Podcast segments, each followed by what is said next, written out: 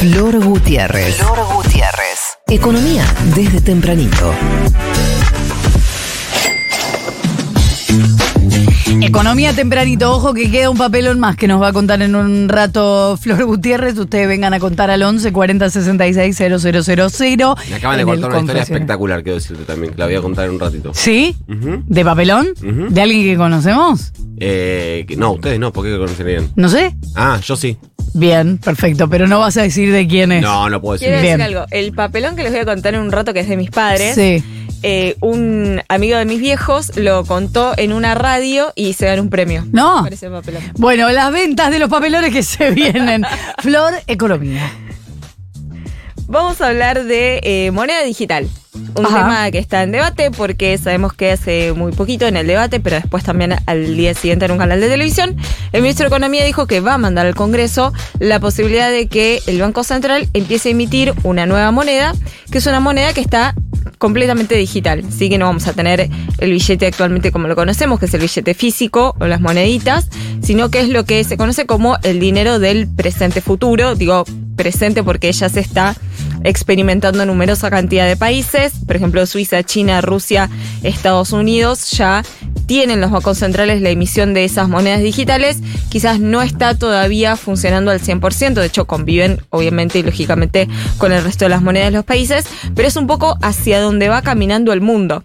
¿Qué quiere decir? Yo recu- recuerdo que en, en- en algunas clases eh, que teníamos en, en la facultad, uno de los profesores nos decía que, bueno, así como en su momento se pagaba con sal y después con oro y con especias y bueno, y cómo fue evolucionando el dinero, eh, es muy probable que ahora lo que resuena tan eh, loco quizás, que es decir, pero no voy a tener más un billete, y sí, quizás dentro de 20 años no tengamos nunca más un billete, no veamos más los billetes. El objetivo Así final que- es, la, es el reemplazo completo del, del billete en, en papel. Eh, sí, sí, ese es el objetivo final, pero lo cierto es que sabemos que va a llevar mu- muchísimo tiempo proceso, porque sí. Imagínate la largos. cantidad de personas. El otro día hablaba con Olga, que trabaja acá en Futurock, que me decía: Yo no uso tarjetas, pero no de crédito, de débito.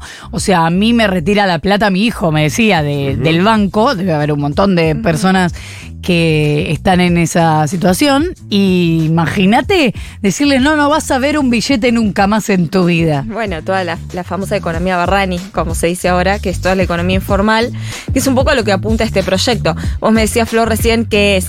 Bueno, es eso, es la autoridad monetaria de los países, que es el Banco Central, emitiendo de manera digital a través de una tecnología, como es prácticamente la tecnología que se usa en los criptoactivos. No significa que esto sea una criptomoneda como la conocemos, por ejemplo, como es el Bitcoin. Tiene muchísimas diferencias con el Bitcoin, principalmente que el Bitcoin no tiene regulación a nivel internacional e incluso que no está respaldado por ningún país.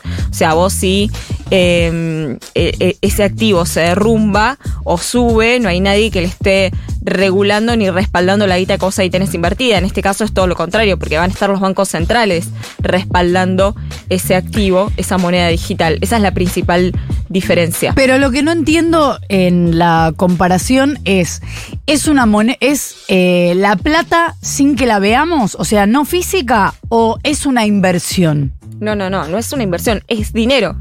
O sea que es lo pero que mismo- no lo vas a tocar, es un dinero que lo vas a tener en una cuenta y que vas a poder hacer absolutamente todos los pagos que vos haces hoy, pero no lo vas a Pe- tocar. O sea, lo mismo que vemos cuando nos pensalo- metemos en el banco. Pensalo así, ¿cómo es el procedimiento de un billete? ¿Cómo es? La- vos, no va- vos le golpeas la puerta al Banco Central Claro. y decís, ¿qué tal quiero eh, sacar 40 mil pesos de mi caja de ahorro? No. El vehículo del Banco Central para bajar billetes a las personas son los bancos.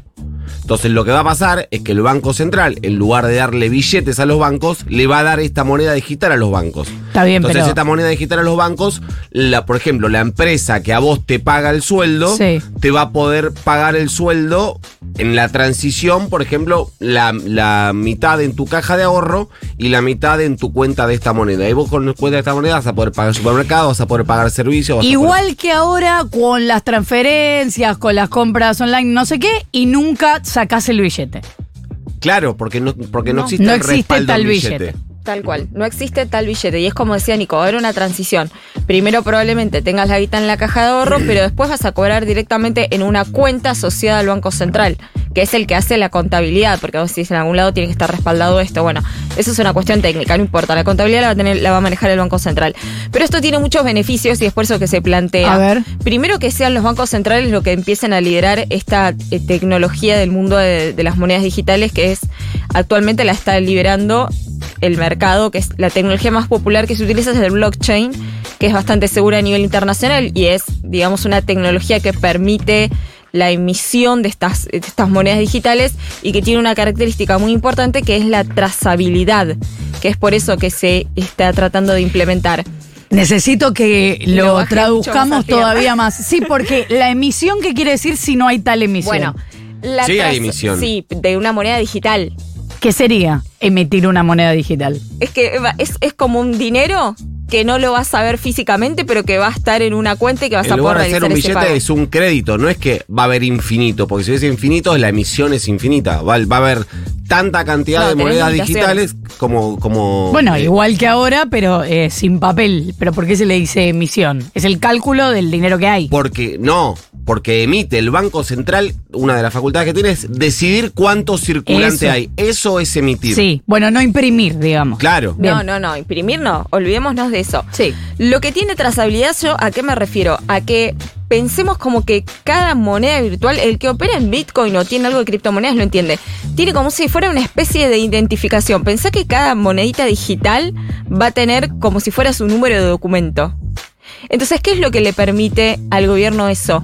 Saber esa moneda que se va a depositar a, por ejemplo, el sueldo de una persona, va a seguir todo el camino de esa moneda. Es como si vos pudieras seguir el camino de todos los billetes. A quién le pagás, fuiste, compraste una pizza, bueno, seguís ese camino, es el pizzero, le pagó al proveedor, el proveedor fue y compró dólar blue. Bueno, todo eso con la, como va a ser digital, es el propio Banco Central el que va a poder hacer esa trazabilidad. Entonces, ¿qué es lo que permite? Blanquear e formalizar toda la economía. Mm. Por eso es que esto se está apuntando a nivel internacional. Eso era como de los principales beneficios porque lo que dicen es, esto va a permitir aumentar la base imponible, o sea, va va- va a permitir que más personas que hoy están en la informalidad y que, por ejemplo, no pagan impuestos, estén ahora reconocidos, blanqueados, si es que utilizan este mecanismo, que en algún momento lo vamos a empezar a utilizar todos, si es que avanza como se espera que avance, y en ese caso, al tener más base imponible para recaudar, vamos a poder ir hacia Es- un equilibrio fiscal sin la necesidad de subir los Eso impuestos. tiene una, para mí una explicación todavía más clara que es qué es lo que gracias pasa. por decir que estoy explicando cómo No, no, no, no, no, pero hay, hay una comparación que me- em, Sí, a- sí. ayer la- me, la, me la dijeron y me- a mí me, me resultó eh, como, como muy contundente, que es, ¿qué es lo que pasa hoy? Si a vos a hoy te, hoy te depositan el sueldo, vos si querés sacás todos los pesos de la cuenta. Vas a un banco, sacás la totalidad. De la totalidad de esos pesos, vos cada compra que haces, en algunos lugares hay personas que van a pagar impuestos por la compra que haces porque te van a dar ticket y en muchos no. A muchos, eh, muchos eh, trabajos lo vas a pagar eh, y no te van a dar una factura. Sí. Por eso, entonces, todo eso son operaciones comerciales que no pagan impuestos. Claro, pero están los que evaden y están las economías requete informales. Está bien, pero acá la diferencia es que las economías requete informales van a tener sus propias cuentas para poder Claro. eh, cobrarte con esta con, con esa moneda Claro, digital. pero tienen que tener primero todos los recursos para poder Bueno. para hacerlo de, Un celular. Bueno, pero bueno, ahora, con ahora de- conectividad, con andás a ver No qué cosa. Bueno, no sé, Bueno, pero eso es una tecnología que tiene que existir. Sí, pero ese es un punto cierto, Flor. Por eso decimos que tarda mucho en aplicarse en, muchos países del mundo y no está 100% ya adaptado, porque así como estoy diciendo que tiene estos beneficios, que es la trazabilidad, la formalización de la, de la economía, la mayor recaudación, en ese marco la posibilidad de reducir impuestos. Por eso Massa lo eh, emparentó con que quienes utilicen es- estos pagos digitales van a bajar impuestos, porque se supone que vas a recaudar más porque vas a formalizar más la economía, entonces vas a poder bajar impuestos. A eso se suma la posibilidad de generalizar la inclusión financiera, ¿no? Y que todas las personas puedan tener una cuenta, pero obviamente tiene ciertas desventajas que se están analizando en todos estos países donde se está experimentando este tipo de monedas, y es que, por ejemplo, los detalles de las tecnologías que se utilizan son tecnologías que están muy avanzadas a nivel internacional, pero que no están eh, impedidas de que puedan haber ciberdelitos, por ejemplo, ¿no? Mm. Eh, eso es algo que puede llegar a suceder. Claro, porque la así seguridad. como, claro, la seguridad de todo lo que sea del mundo digital, si bien hoy es muy avanzada, no estás eh, exento de que puedas correr algún tipo de riesgo. Y después sí está esto que decís, Flor, la necesidad de que absolutamente toda la sociedad tenga por lo menos acceso a un celular y por lo menos también a buena conectividad en ese celular o que sea de una tecnología relativamente moderna. Eso también es una de las dificultades de muchos de los países en los cuales se está aplicando. Por eso, por ejemplo, Brasil se lo propone recién a fines del año 2024 terminar de implementar este tipo de moneda digital, pero Brasil es uno de los países que avanza en este proyecto. Y el otro punto, si querés, medio desventaja, es que tiene todo un proceso de adaptación que es muy largo, porque como bien decís, Flor, hay mucha gente que ya está utilizando los pagos QR, ahora tengo algunos números si quieren para, para ver cómo ya avanzó la digitalización y ya se está usando esta tecnología, pero hay muchas personas, sobre todo personas mayores o personas que están dentro de la informalidad, que eh, directamente prefieren sacar la guita La y usar todo el efectivo. cultural. No, pero incluso te digo, eh, no sé, personas en situación de calle o, o gente que está pidiendo plata en la calle. Una cosa es que alguien de repente tiene una luca en la mano y se compra no sé qué, y otra cosa que la única forma para que esa gente... te- Lo que quiero decir es que en países que no es... eh, hay desigualdad en muchos de estos países sí. que vos estás mencionando que tienen estas monedas, pero eh, en países donde se encuentra una desigualdad muy fuerte y una situación que no está para nada resuelta en esa materia, te encontrás con que hay mucha gente que queda afuera aún eh, teniendo toda la predisposición para que la tecnología llegue hasta el Lo último. que pasa es que me parece, Florita, que vos ahí lo, lo estás pensando con la foto de ahora. Y esto no se va a aplicar con la foto de ahora. por supuesto, pero que Es quiero una, decir es es que... una transición hasta, hasta que haya una disposición social, económica y cultural para poder abarcarla en su totalidad. Pero porque quería llegar a esto. ¿Cuál es el, el sentido? Quiero tratar de entender a quién le habla Massa cuando dice esto. En una campaña en la que aparecen cier- ciertas cuestiones de economía que generan inquietudes, que generan incluso miedos, algunos expectativas. Hablo de eh, las propuestas de Milei, incluso las de Patricia Bullrich, cuando habla de bimonetarismo. ¿Qué viene a traer Massa acá si no es más confusión? A, mí no me, personalmente, eh, personalmente no me resulta confuso y a mí sí lo que me parece interesante es que eh, es un proyecto que creo yo del prejuicio todos hubiésemos esperado que surca de Juntos por el Cambio. De hecho, te doy un dato. Una de las personas que está trabajando en el desarrollo de la moneda digital argentina habló con un economista de Juntos por el Cambio y el economista de Juntos por el Cambio le dijo, quiero decirte que por cuestiones políticas vamos a salir a hacer mierda este proyecto, pero que nos queremos matar porque es algo que tendría que haber salido de nosotros. Pero eso es políticamente, pero yo te pregunto, ¿a quién le habla? O sea, ¿qué- ¿a quién le quién dice, ah, mira esto Lo que, que pasa dice es que en Massa"? una campaña, vos decís en términos de la campaña. Sí. Y bueno, pues en términos de la campaña, todos los mensajes no pueden ser eh, globales. No, Hay por mensa- eso te pregunto mensajes a que son- quién. no lo sé, y tal vez no le está hablando nadie, tal vez no, es una cosa de campaña. em, Tal vez, eh, no, no es una- no es un, tal vez no es un proyecto votos. Que por eso me llama la atención que lo tire en la campaña. Igual no él sé. cuando, cuando habló de este proyecto dijo, así como te proponen la dolarización, que es inviable en la Argentina, nosotros estamos proponiendo algo superador.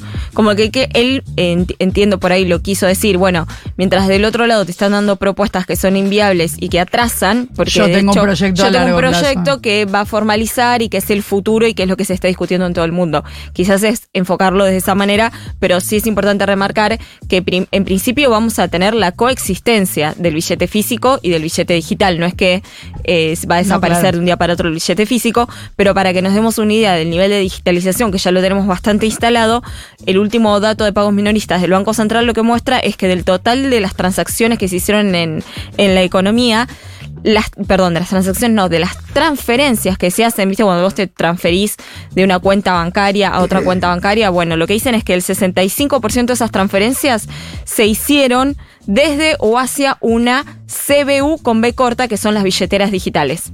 Sí, o sea, ya mucha gente directamente decide poner su guita, transferirla a las billeteras digitales, que puede ser cuenta DNI, modo o Mercado Mercado No Pago. solo por eso, sino Argentina es de los países de la región la que eh, mayor cantidad de personas en términos de población utilizan eh, criptomonedas. O sea, ahí tenés un universo gigante. Si yo, yo tengo una cripto, la verdad que prefiero que, que el sostén de mi eh, criptomoneda sea el Banco Central. Bueno, pero ¿qué porcentaje de la población, aunque sea muy alto? No lo sé. Pero, mínimo. Pero hay un dato que es muy concreto. A nivel regional, la Argentina es el país por afano que mayor cantidad de personas en términos porcentuales utiliza criptomonedas. Entonces vos ahí tenés un universo. Y después con relación a los pagos, los pagos QR que se realizaron en agosto fueron 71 mil millones de pesos, es un crecimiento de más del 200% en términos interanuales. O sea, de un año a otro aumentó más del 200% la gente que decide pagar con el QR y a la inversa, los pagos con tarjetas de débito tuvieron una reducción del 20%. O sea, ya la gente elige no pagar con el plástico como se usaba anteriormente. Esto como para enmarcarlo dentro de algo que ya eh, en la práctica se está llevando adelante. Obviamente hay que incorporar a mucha más gente, van a coexistir estas dos monedas, pero es un debate que se plantea y me parece que es sin duda lo que va a venir hacia el futuro. Más tarde, más temprano, eh, lo vamos a tener cerca. Y te lo contó Flor Gutiérrez acá en Ahora Dicen.